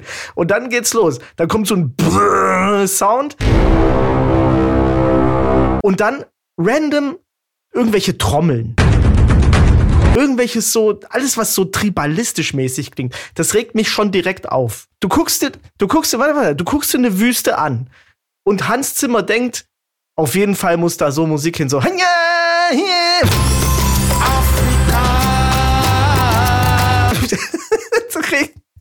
Es ist, es ist nicht eine Wüste auf der Erde, Mann. Es ist der Dune, der Wüstenplanet, irgendwo anders. Du könntest alles machen. Warum musst du diese Scheiß, immer dieses, dieses Dumme, dieses, das, was wirklich das Naheliegendste ist, für Leute. Warum musst du das machen? Ja, aber weißt du, das Ding ist, also ich habe den Tune nicht gesehen, aber ohne das jetzt gesehen zu haben ich, und es jetzt in den Kontext also ne, bringen zu können. Aber man muss das vielleicht in dem Moment ja auch als erzählerisches Stilmittel sehen. Und wenn der, ich weiß jetzt nicht, weil, was sind denn die Zustände in der, in der Szene? Mit was haben wir es denn zu tun? Alles hochtechnologisiert oder verarmt oder was sehen wir denn in dem Moment, wenn wir diese Tribal-ähnlichen Gesänge hören? Ja, das Problem ist ja, was will er denn damit sagen? Wäre das denn besser, ja. wenn wir nur verarmte Leute sehen? Oder dieses tribalistische? Ja, klar. Ja, weil es natürlich dahingehend äh, um Sehgewohnheiten geht und du in dem Moment einfach relativ schnell und kurz ähm, da kann man jetzt natürlich streiten, wie rassistisch es ist. Das ist und, richtig. Und so. aber, naja, aber es ändert aber trotzdem nichts dran, dass du einfach, weil es der Zuschauer so kennt, in sehr kurzer Zeit sehr schnell bestimmte ähm, Sachen, die er halt kennt, erzeugen kannst. Ja, Vorurteile. Das, das ja, aber das, ist, das, das kann man ihm natürlich vorwerfen, dass man das nicht gibt. Aber aus erzählerischer Sicht macht es natürlich schon Sinn, sowas zu tun. Also, weißt du, das Ding ist, ich hasse halt dieses mit zweierlei Maß messen bei Hans Zimmer echt extrem. Hans Zimmer ist derjenige, der gesagt hat, er findet das blöd, dass Sci-Fi-Filme äh, ähm, mit europäischer romantischer Orchestermusik unterlegt waren. Und dann kommt der an und zementiert irgendwelche europäischen äh, Stereotype, indem er seine Musik so unglaublich plakativ macht und so langweilig. Es ist ja nur, es ist Sounddesign. Aber du redest da jetzt. Es ist nicht Großmusik. Und ganz ehrlich, und ganz ehrlich, ja, ja. ich rede jetzt. ich rede, ganz ehrlich, das Ding ist, der, ich rede jetzt über Dune, aber ich könnte ich kann das bei jedem Film mal. Im Prinzip ist Interstellar für mich nicht groß anders. Interstellar, oh, wie heißt der Film Interstellar? Was machen wir? Wir machen einen Drohnensound die ganze Zeit. Die minimalste Melodie, die man sich vorstellen kann. Und dann noch irgendwie so Sterne, so Sterngeräusche, die so machen. Nee, also ich muss das jetzt natürlich auch in gewisser Art und Weise verteidigen. Äh, weil ich halt selber auch schon zweimal auf einem Konzert war und das mit einer der krassesten Konzerte war, die ich bisher erlebt habe und ich die Musik auch extrem mag. Und das, was du jetzt gerade so ein bisschen beschreibst, das kann ich nachvollziehen, die Punkte jetzt so über die, die Filme der letzten Jahre. Ähm, Gerade so wahrscheinlich äh, kann man jetzt auch gut so The Dark Knight Theme dazu zählen und so, ne? Oder auch Oppenheimer. Ähm, das sind so, das ist so das, was du jetzt beschrieben hast. Aber jetzt, wenn wir mal noch ein Stück weiter zurückgehen, also auch jetzt irgendwie sowas wie, lass es äh, Fluch der Karibik, Madagaskar, König der Löwen sein, das sind doch, also, das Alter. sind für mich. ja, man kann, dachte, man kann auch noch Rain weiter. Man kann so. auch noch ich, ich wollte gerade sagen, Rain Man. Oder. Äh Ey, Rain Man gebe ich also dir. Da, wo, wo er wirklich gut war. Noch. Wirklich, ich, äh, ganz ehrlich, Rain Man gebe ich dir. Ist ein super geiler Soundtrack, der einfach auch anders war. Der, der auch überhaupt, der hat nicht so mit diesen Klischees gespielt. Im mhm. Gegenteil, das ist ja eigentlich total weird, was da kommt. Das ist mhm. neue Technik, mhm. neue Sounds mhm. benutzt, war all, fand, also Rainman Soundtrack lasse ich nichts drauf kommen, muss ich auch, sage ich normalerweise immer dazu. Hans Zimmer außer Rainman. Aber das Ding ist halt, also wenn, wenn du dir zum Beispiel andere Weltraumfilme anguckst, ne, im ähnlichen Zeitraum, da ist ja eine Zeit lang ist ja, sind ja mehrere Sachen rausgekommen, so Interstellar, Gravity, whatever die bedienen sich da ja alle an den ähnlichen Elementen. Also es ist ja nicht er alleine als Filmmusiker, der das, der das macht, sondern das machen die anderen ja auch. Also was macht ihn da jetzt schlechter äh, im Vergleich zu anderen?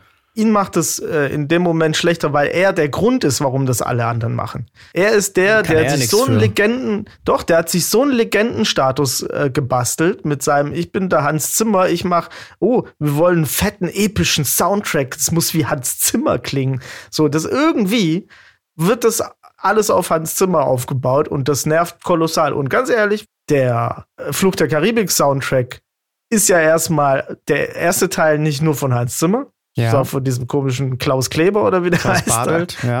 Der, genau, Bartelt, genau. Aber der klingt genau gleich wie der Gladiator Soundtrack. Kannst du nicht unterscheiden. Ja, natürlich Und hast da, du da, ähm, aber das ist ja, wenn du James Horner anhörst, hörst du das auch überall wieder raus. Also ich höre in einem Avatar-Soundtrack Titanic raus, ganz klar. James Horner ist jetzt auch kein gutes Beispiel. Danny Elfman wäre ein gutes Gegenbeispiel.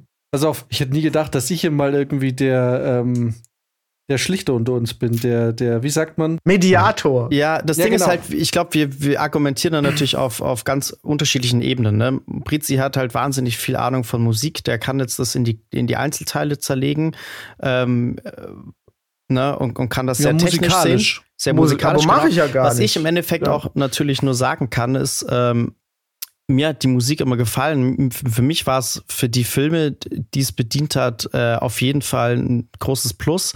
Und wenn ich zum Beispiel jetzt über Spotify bestimmte äh, habe ich eine eigene Playlist für Filmmusik, wenn ich die durchhöre und da kommen Hans Zimmer Lieder, dann ist das für mich immer wieder ein Genuss. So genauso wie diese beiden Konzerte halt einfach äh, wirklich Gänsehaut bereitet haben. Und das ist ja im Prinzip das, was, was diese Musik machen soll. Ne? Und deswegen ist es für mich auf jeden Fall eine, eine der besten Sachen. Aber ja, das, wie gesagt, ist halt eine andere, ist jetzt nichts Fachfundiertes. Äh, aber kannst du dich am Ende des Films, also du kannst dich doch nicht mehr an die Musik erinnern. Das mhm. ist dann dies irgendwie, dieses wabernde Masse. Das ist, weißt du, mein Problem mit Hans Zimmer ist auch, dass er eigentlich nur, und ähm, das meinte ich auch mit diesem Wüstenplanet, da kommt dann irgendwas, was man, wo man sich vorstellt, aha, jetzt ist Wüste. Afrika. Dass der alles doppelt. Der doppelt jedes Bild.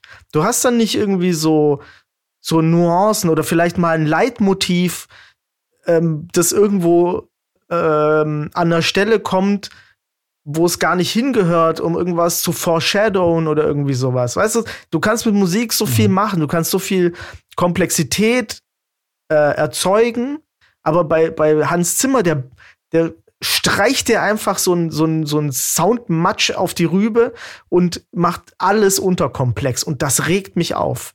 Das, ich finde das so schrecklich. Man könnte so viel mehr machen. Und sind wir mal ehrlich, die Hans Zimmer Soundtracks, das dauert nicht lang, sowas zu machen.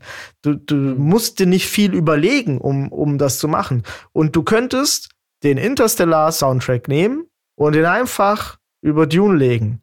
Also du kannst im Prinzip die ganzen, die er da jetzt neu gemacht hat, ne, kannst du alle nehmen.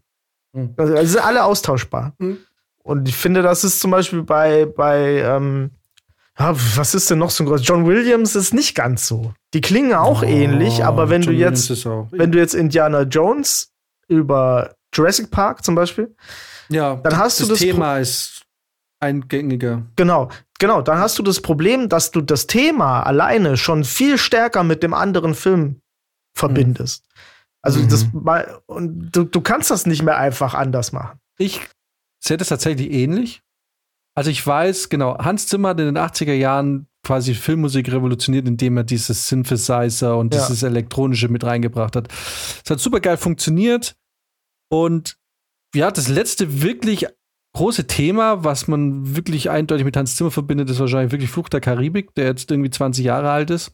Ich ja. verstehe voll, was Prizi meint und ich sehe das auch ähnlich. Hans Zimmer ist jemand, der genau versteht, wie Kulturindustrie funktioniert. Das würde ich unterschreiben, ja. Und genau versteht, was brauche ich, damit diese Szene gut untermalt wird. Aber äh, ich, das stimmt schon.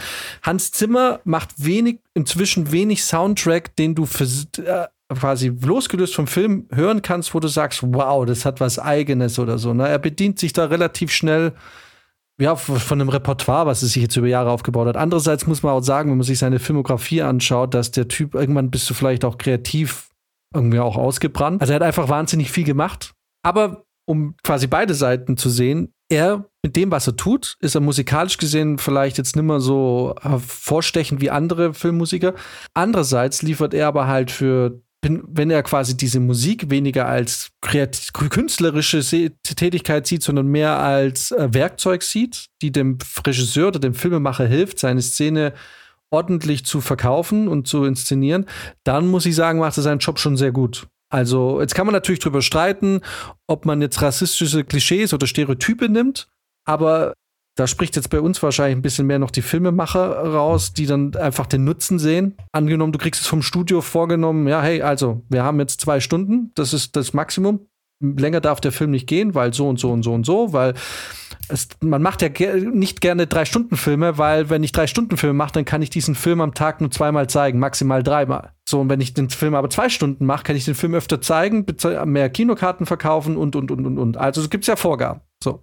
Zwei Stunden. So, und wenn ich jetzt zum Beispiel sagen kann, ich spare mir hier jetzt eine Minute Erklärung, indem ich einfach mich dann anhand musikalischer Klischees bediene oder, oder bildtechnischer Klischees, um dann irgendwie hintenrum einfach wieder eine Minute zu nehmen, die ich benutzen kann, um was anderes zu erzählen, dann verstehe ich, dass er das sehr gut macht.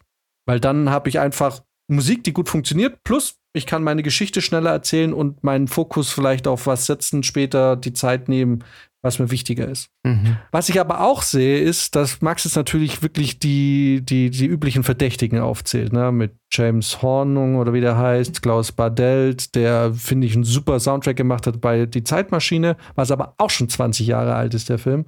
Was ich aber auch noch sagen will, ist, man kann jetzt jemandem aber auch nicht seinen Stil irgendwie absprechen, weil natürlich klingt John Williams immer irgendwie wie John Williams und natürlich klingt Danny Elfman immer wie Danny Elfman und so, ne? Und man kann jetzt ja auch nicht erwarten, dass man sich jedes Mal neu erfindet. Und natürlich ist es auch klar, dass man einen Hans Zimmer Soundtrack relativ schnell erkennt, weil es ist, es ist halt so, wie er arbeitet. Also würde ich ihm jetzt nicht zum Nachteil machen. Also, aber doch, genau. Das ist schon, ich, schon eine Stilkritik. Bei, also, meine Kritik an Hans Zimmer ist eine Stilkritik. Das Ding ist ja, ist ja klar, er, also, den Erfolg kann ich ihm ja nicht wegnehmen. Aber ich finde schon, dass durch so eine Kritik, wie ich sie hab, was ich natürlich jetzt in unverhältnismäßigem Hass irgendwie äußere. Aber das legt ja einen Punkt frei. Wie oft hört man denn schon davon, dass jemand das kritisiert und dann auch sagt, das zementiert irgendwelche äh, tribalistischen Stereotype. Warum macht, warum macht der das? Sagt niemand, weil Hans Zimmer irgendwie so einen Status hat, wo er sagt, ja, wow, der ist so erfolgreich, der macht so viele Filme. Ganz ehrlich, ich sag steile These, in 50 Prozent der Fälle hätte man jemand anderem diesen Job geben sollen und nicht Hans Zimmer. Dann hätte vielleicht. Ist ja auch die Frage, wie viel er wirklich selber schreibt. Ne? Ist sowieso. Er ist sowieso, er ist ja nicht, äh, die, die Komposition ist ja meistens die Hans Zimmer Corporation sozusagen. Also ich weiß aus zuverlässiger Quelle, weil ein, äh, ein sehr guter Freund von meiner Ex bei dem mal gearbeitet hat. Ja. So eine mhm. Art Praktikum. Ja. Äh, der war auch ein sehr begabter Komponist, weiß keine Ahnung, was aus dem geworden ist. Aber Hans Zimmer schreibt nicht alles selber. Hans Zimmer nee. ist wie so, man muss sich, glaube ich, wie so ein Head-Autor oder wie ein Showrunner vorstellen. Der gibt das Thema vor und dann hat er natürlich auch Komponisten, die ihm dazu arbeiten. Also ich will jetzt nicht sagen, dass, dass die Soundtracks nicht von ihm sind, aber es ist jetzt nicht er alleine, der diesen ganzen Score da entwirft. Ne? Also ja, der, ja. das ist so ein bisschen, stellst man muss sich vielleicht wie ein Dirigent vorstellen, der guckt, dass alle irgendwie so ein bisschen was machen. Und der hat da sehr hochbegabte Komponisten, die ihm da zuarbeiten. Das muss man schon sagen. Ähm, wobei der natürlich schon sich nicht nehmen lässt, das Hauptthema festzulegen und so. Ja, und ja. zu sagen, hey, ähm, das muss in die und die Richtung gehen. Ja, das, aber halt das Hauptthema ist halt auch immer so, so einfach. Ja, es ist, es ist, es ist natürlich. Klar, der hat so, natürlich mit den letzten Jahren und den Projekten gemerkt, dass man auch mit sehr wenig sehr viel erreichen kann. So, ne? Also da gibt es ja, gibt's ja jetzt mit mehreren Filmen die, die besten Beispiele, dass du mit sehr wenigen Tönen allein schon sehr viel Stimmung, sage ich mal, erzeugen kannst. Ich, genau, ich, ich finde das auch, also wie gesagt, ich finde das nicht an sich verwerflich, ähm, aus wenig viel zu machen. Ich finde das eigentlich äh, was Gutes. Ich finde auch Limitationen geben dir oft ganz geile Chancen irgendwie und machen solche Soundtracks auch besser. Mhm. Äh, nur Hans Zimmer ja, ich hab's ja eigentlich schon gesagt. Das, Hans Zimmer hat da einfach so eine, so eine Art Film zu vertonen, die, den, die dem Film eigentlich was wegnimmt. Meiner Meinung nach. Und das finde ich schade. Mhm. Mhm. Ja, ey, das ist halt, ich weiß, was du meinst, man kann das vielleicht noch mehr vermitteln oder man kann das irgendwie eigenständiger machen, aber dann steht vielleicht die Musik auch nicht mehr im Dienste des Films und wir reden natürlich von dem visuellen Medium hauptsächlich, was natürlich auditiv schon immer auch wichtiger geworden ist. Aber natürlich muss die Filmmusik dem Film und dem, was erzählt wird, dienlich sein und nicht andersrum. Und es kann man natürlich drüber streiten, ob Filmmusik, die jetzt an sich viel schöner und toller geschrieben ist, aber dann vielleicht zu sehr auch den, den, die Aufmerksamkeit auf sich lenkt, ob die jetzt dem Film letzten Endes wirklich zuträglich sind oder nicht. Das ist halt so eine Streitfrage. Theoretisch wäre es vielleicht interessant zu sagen, ich nehme jetzt diese Szene aus Dune und mach was eigenes draus und dann guckt man, ob die Szene besser funktioniert. Das meine ich ja. Die, die Szene an sich wird wahrscheinlich immer gleich funktionieren. Nur, was du mit Musik ja machen kannst, ist, du kannst über die Szenen hinaus viel mehr machen. Also du kannst von Szene zu Szene ja viel mehr machen mit, mit, mit Motiven und so weiter. Aber das passiert ja bei, bei Hans Zimmer nicht. Mhm. Hans Zimmer ist dann immer. mhm. Das meine ich. Und ich, ja. ich habe ja immer, ähm, Jaws ist jetzt kein guter Soundtrack eigentlich, ne?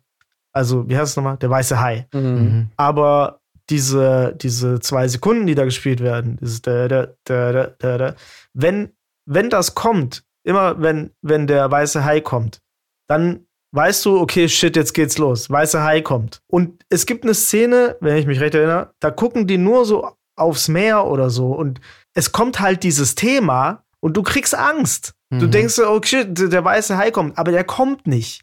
Und das ist halt eine, eine andere Komplexitätsebene, die die Musik da aufmacht, weil die quasi dich in diesen äh, Typen reinrückt, der gerade da rausguckt und Schiss hat vor, er weiß nicht, was da ist. Hm.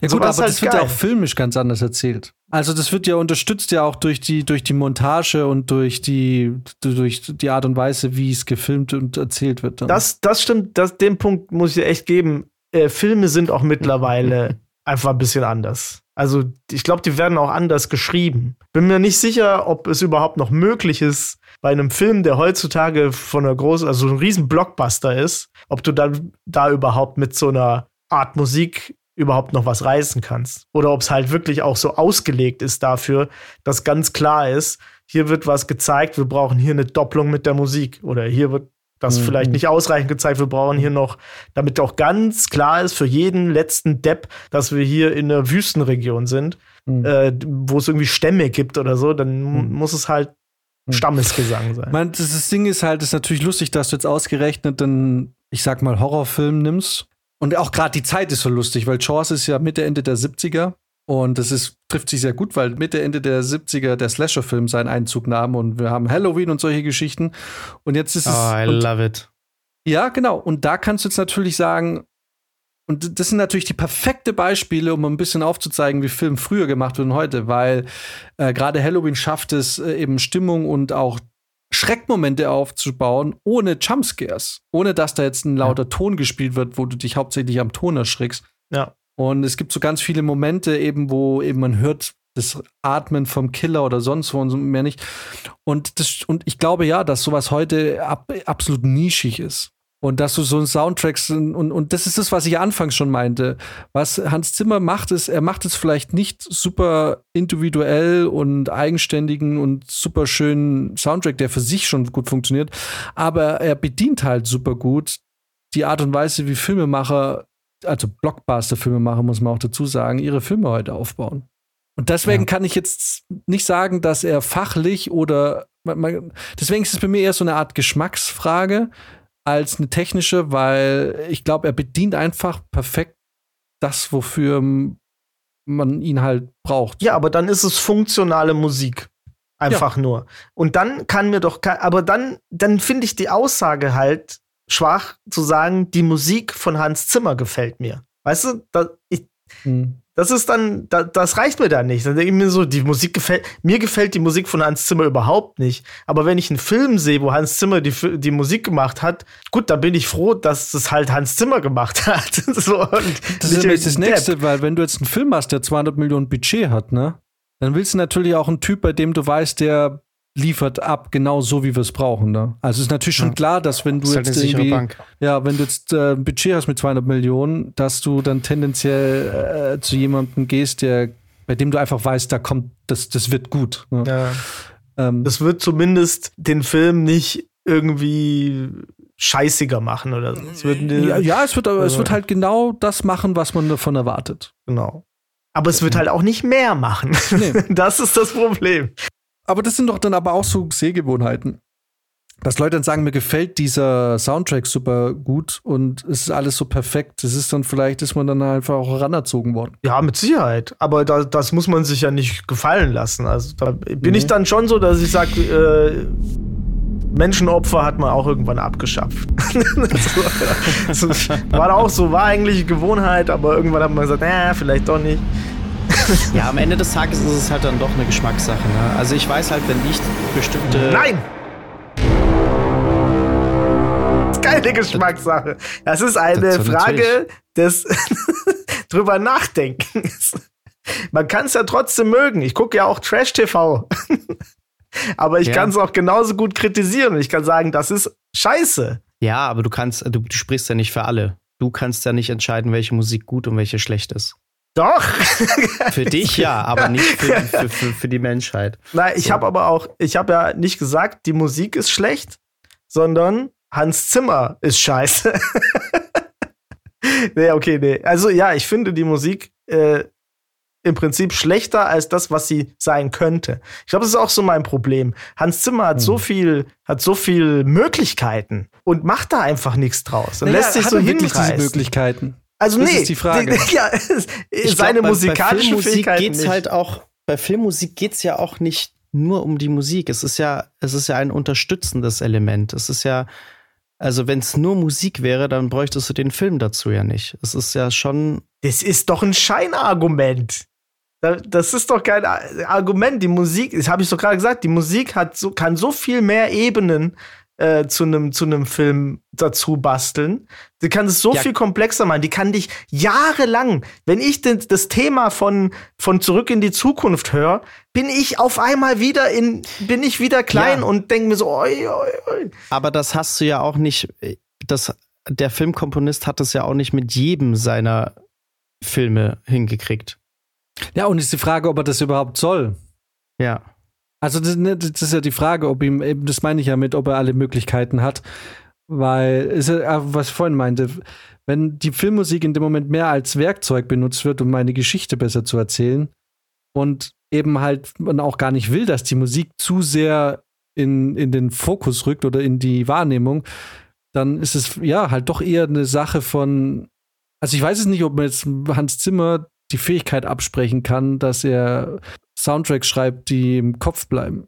Kann man einfach nur vorstellen, dass die Art und Weise, wie man die Filme macht, einfach anders sind.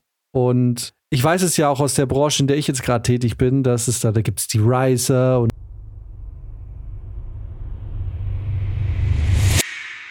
dann gibt es die Wushes und so, ne, diese ganzen Soundeffekte, die ja alle aus der, die kommen ja alle aus Interstellar und so.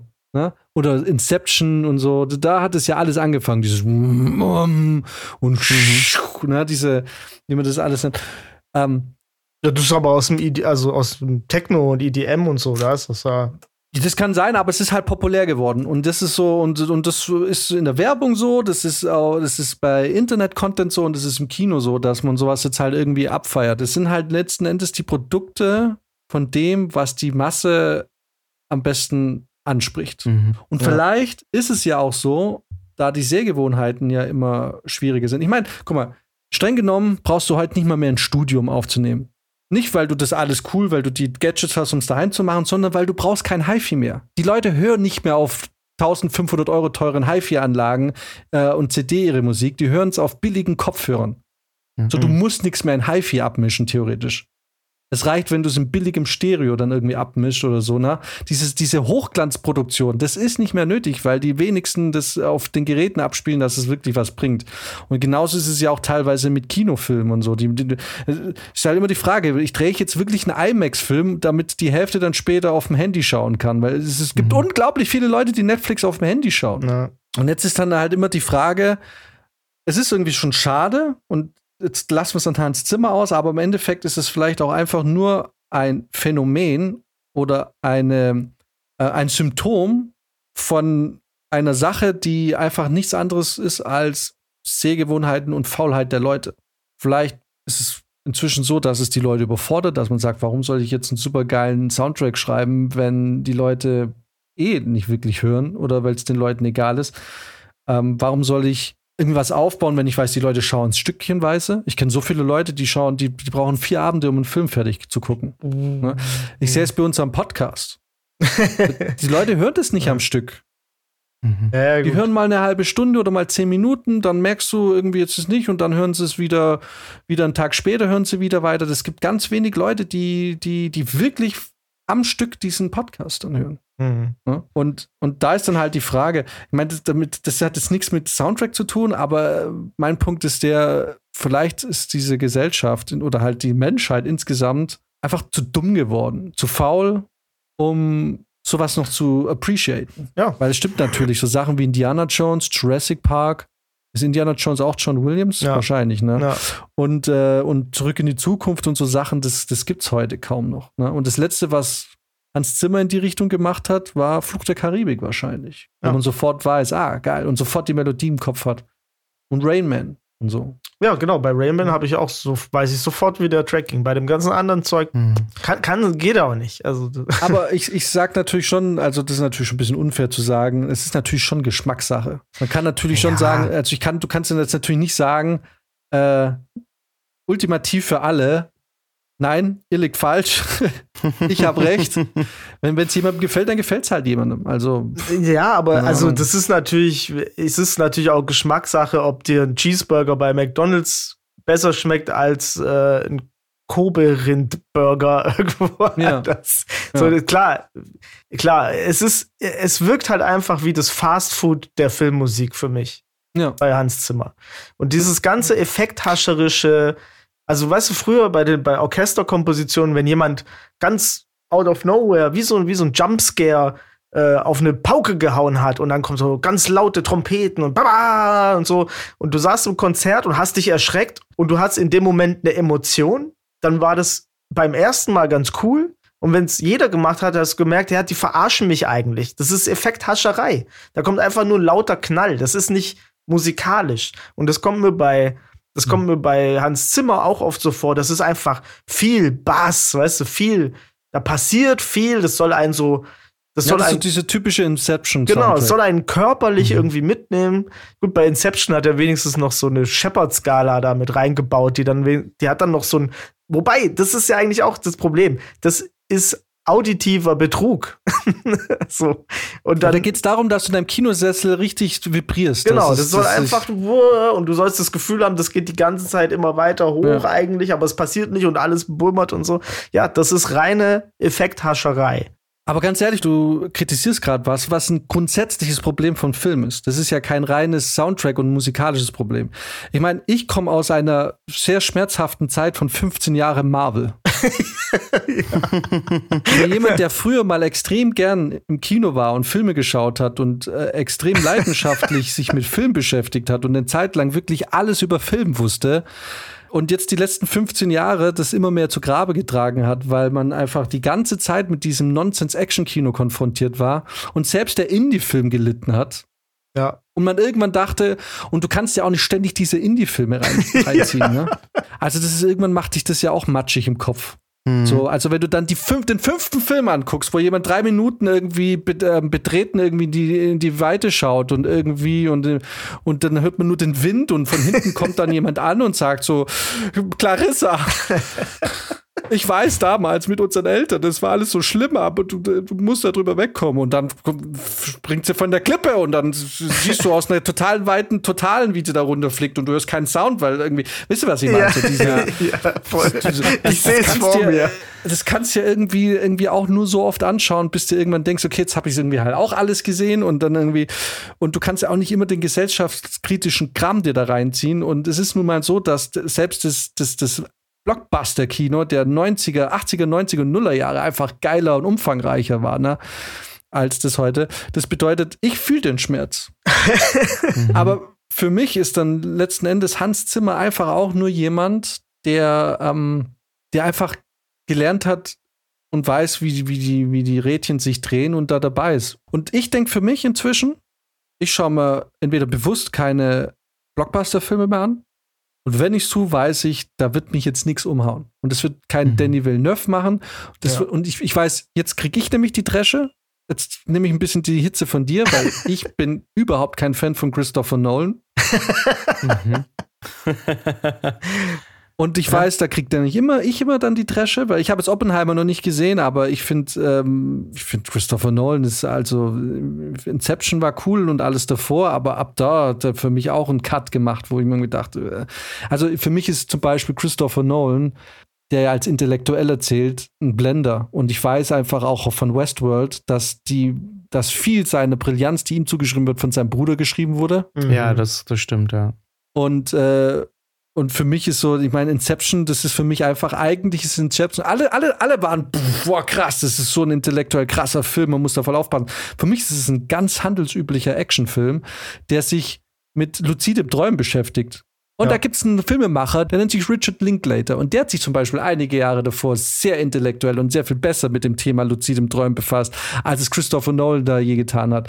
Und da denke ich mir auch so, als ich mir das angeschaut, hier ist nix. Also hier ist absolut nichts brillant gerade. Er hat einfach wirklich dieses ganze so, ja, weißt du denn, was du die letzten fünf Minuten gemacht hast? So erkennst du, was dein Traum ist und so. Du kannst in deinem Traum das machen. Ja, Alter, das, jeder, der sich mal fünf Minuten mit luzidem Träumen beschäftigt hat, das sind gängige Sachen und er hat halt in den Actionfilm gepackt. Der Ja. Actionfilm ist super, Inception ist ein geiler Film, aber der ist nicht so äh, brillant. Und worauf ich hinaus will, bevor das jetzt anknüpfen an Hans Zimmer noch zum Christopher Nolan wird, ist, äh, es ist halt, ich, ich, ich fühle Priti eigentlich voll. So, weil ich weiß, alle halben Hans Zimmer, alle halben, äh, halben Christopher Nolan und man denkt sich so, ach komm Leute, das ist doch, wie kann man sich so blenden lassen? Das ist doch Bullshit, was da passiert. Das ist doch, ihr feiert das total ab. Irgendwie, ich kenne Leute, die, die, die furzen kreativ irgendwie. Das ist wirklich jetzt nicht spektakulär. Die haben einfach nur fett Budget. Aber worauf ich hinaus will, ist, ich guck's halt nicht an. Und, äh, und mhm. wenn ich es mal angucke, weiß ich, okay, das wird jetzt nicht das alle, das wird jetzt kein Michael Bay-Film, das wird jetzt aber auch kein Terence Malick-Film. Das wird auch kein Noah Baumbach-Film. Das, das ist ein mhm. Ja, ja, genau. Die Erwartungen, äh, ich verstehe das, ja. Ja, ja.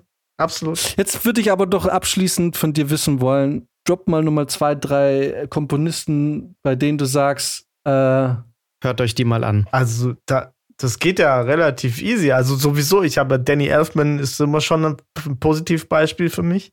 Immer noch, ja? Immer noch. Toller Komponist. Okay. Also. Das ist Cello oder, nee, was ist das? Cembalo. Das wird halt nie alt. Ne? Das Cembalo läuft immer.